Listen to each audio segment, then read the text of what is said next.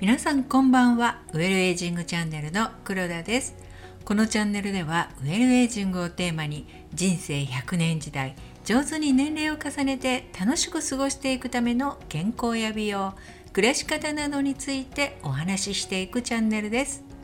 今回は笑顔と幸せホルモンについてお話しいたします。皆さんは1日に何回ぐらい笑っていますか？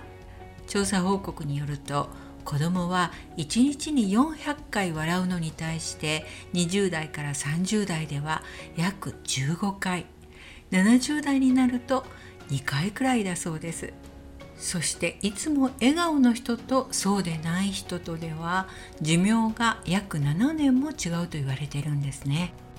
人は楽しいとか幸せだと感じると自然と笑顔になって脳から幸福感をもたらすセロトニンという幸せホルモンが分泌されます。セロトニンは脳内物質の一つで自律神経のバランスを整えて気分や食欲睡眠をコントロールする働きをしています。これまでの配信でもこのセロトニンは何度か登場していますよね。この幸せホルモンのセロトニンの分泌を促す方法には朝太陽の光を浴びることや運動すること食べ物ではセロトニンの材料になるトリプトファンを多く含むものを摂ることなどが挙げられますが実は一瞬で分泌させる簡単な方法があるんです。それが笑顔なんですね。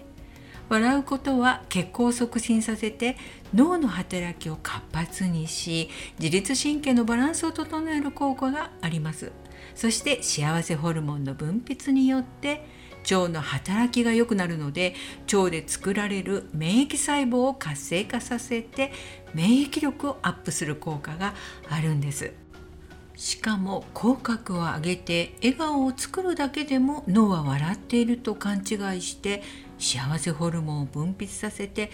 楽しいという感情を沸かせてくれるんです作り笑顔で幸せホルモンが出るなんてと信じられないかもしれませんがこれは科学的にも証明されているんですよね。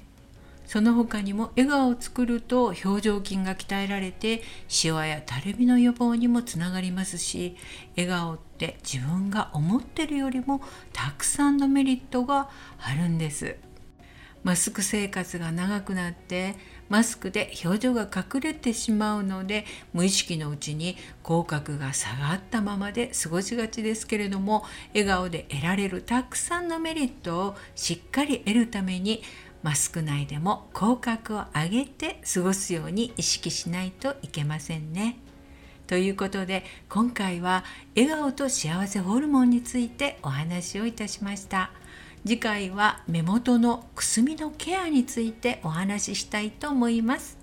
それでは今日はこの辺でお相手はウェルエイジングチャンネルの黒田がお届けいたしました今日もお聴きいただきありがとうございます次回またお会いしましょう。